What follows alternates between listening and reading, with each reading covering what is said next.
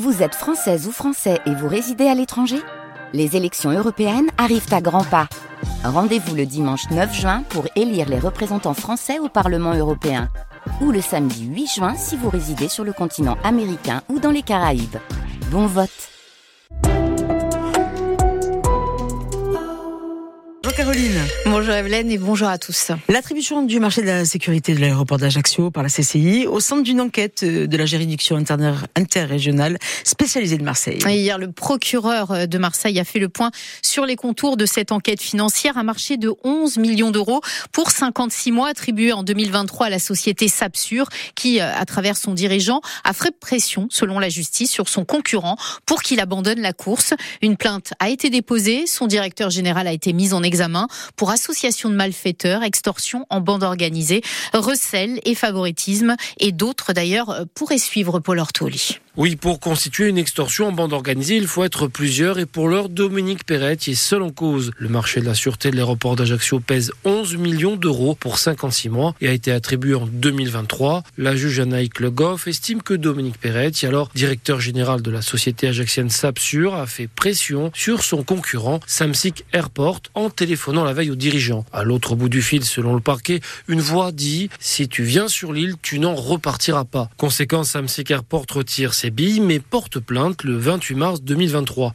Le 30 janvier dernier, deux personnes sont placées en garde à vue. Une cadre de la CCI, la petite main du dossier selon le procureur Besson, a été remise en liberté. L'autre, Dominique Perret, a donc été mis en cause mais laissé sous contrôle judiciaire. Son avocate, maître Charlotte Cesari, souligne que son client est étranger aux faits qui lui sont reprochés. Des investigations se poursuivent. Ce n'est que le premier étage de la fusée, a avancé le procureur Nicolas Besson, indiquant l'importance de ce dossier dans la lutte contre l'éco-criminalité. Et Nicolas Besson, le procureur de Marseille, qui sera l'invité de la rédaction tout à l'heure à 7h46. La Chambre régionale des comptes qui se penche sur euh, l'agence de l'urbanisme et de l'énergie. Elle a rédigé un rapport d'observation et dans ce document, les juges financiers pointent d'abord le manque d'ouverture de l'agence vers l'extérieur, son manque de production, principalement concernant le PADUC. Seuls deux rapports ont été produits par l'AUE, alors que l'évaluation normalement devrait être annuelle et que l'on attend une présentation globale devant l'Assemblée de Corse, explique encore la Chambre. L'agence de l'urbanisme doit donc clarifier son positionnement vis-à-vis de la tutelle de la collectivité de Corse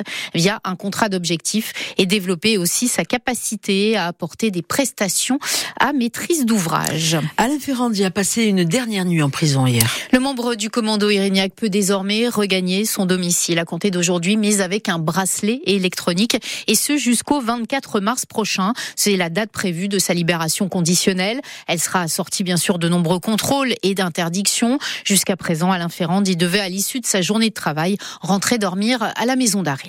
Et hier à Ajaccio, on a rendu hommage au préfet Erignac, assassiné le 6 février 98. La nécessité de tourner une page, de ne pas vivre dans le ressentiment, c'est ce qu'a souligné hier le préfet de Corse lors de son discours. Amaury de Saint-Quentin a notamment estimé que les défis étaient nombreux et qu'ils ne pourront être relevés que main dans la main, avec euh, confiance, écoute et respect mutuel. Une cérémonie à laquelle ont assisté euh, des, pas mal de, de personnes, d'élus, parmi lesquels le président de l'exécutif de Corse, Gilles Siméon, et la présidente de l'Assemblée, Marie-Antoinette Maupertuis, ou encore Paul-André Colombagne. Et pour le député euh, de la seconde circonscription de Corse du Sud, il est temps d'avancer.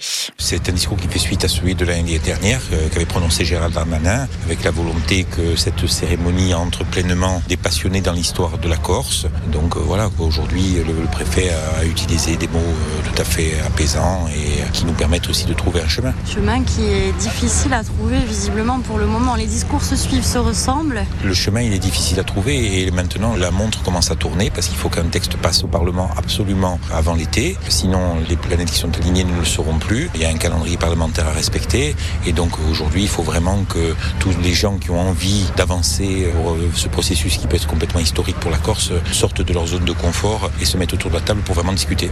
C'est en passé de 4 minutes. La mobilisation hier à Ajaccio des membres d'Amos Abaïzan. Les agriculteurs ont occupé les locaux de la mutualité sociale agricole et ils ont obtenu le dépôt d'une motion lors du prochain conseil d'administration de la MSA. Ce sera vendredi. Les représentants d'Amos Abaïzan ont été reçus euh, par le directeur qui a donc accepté de faire remonter au Bureau national deux de leurs revendications. Une exonération de cotisation pour la filière euh, élevage pendant 5 ans et de porter les échelonnements de paiement à 7 ans au lieu de 3 actuellement. On parle à présent de l'élaboration du futur schéma de développement et d'aménagement touristique de la ville d'Ajaccio. Les professionnels du tourisme et les habitants du pays ajaccien sont appelés en fait à s'exprimer. Le premier rendez-vous a eu lieu hier dans les locaux de l'Office du tourisme à Ajaccio autour de thèmes comme aménagement du territoire, qualité de vie, mobilité ou encore attractivité. Des tables rondes étaient donc organisées pour que chaque acteur puisse proposer ses idées. Le reportage de Clémence Gourdon-Negrini.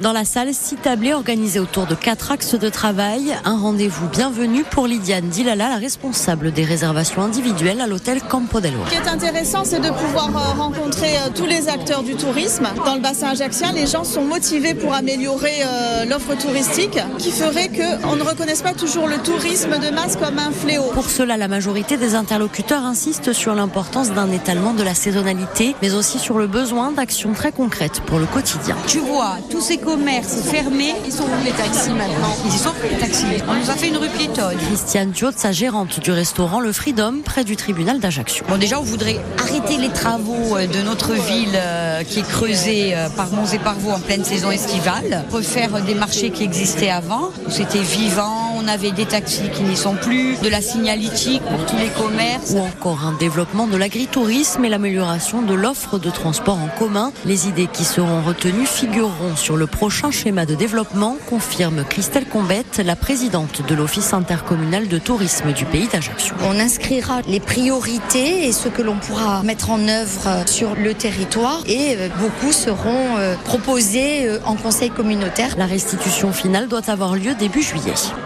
Prochain rendez-vous à l'Office du tourisme, mardi, mercredi prochain, 9h, ouvert à tous, même si vous n'avez pas participé aux premières tables rondes. Il suffit de vous inscrire au préalable auprès de l'Office. Et le tourisme en Corse, Caroline, en revanche, il ne rime pas avec station de ski. Ah oui, on ne peut pas dire effectivement hein, que la Corse soit une destination de sport d'hiver. Les stations au nombre de trois sont de petite taille et puis la neige fait cruellement défaut et le réchauffement climatique, eh bien, n'arrange rien. Les dirigeants des stations d'Ascq, de Guizogne et d'Aise rencontrent des difficultés et s'interrogent donc sur leur devenir, Alexandre Sanguinetti. Sur le continent, si les Hautes-Alpes cartonnent 75% de remplissage annoncé, on parle aussi de plus en plus des difficultés de stations de ski de moyenne montagne, dans les Pyrénées ou le Massif central par exemple. Certaines structures ferment leurs portes, d'autres se diversifient ou même deviennent des stations de fraîcheur. En Corse, donc, l'équilibre, notamment financier, est fragile, difficile à trouver, tant l'aléa climatique est important.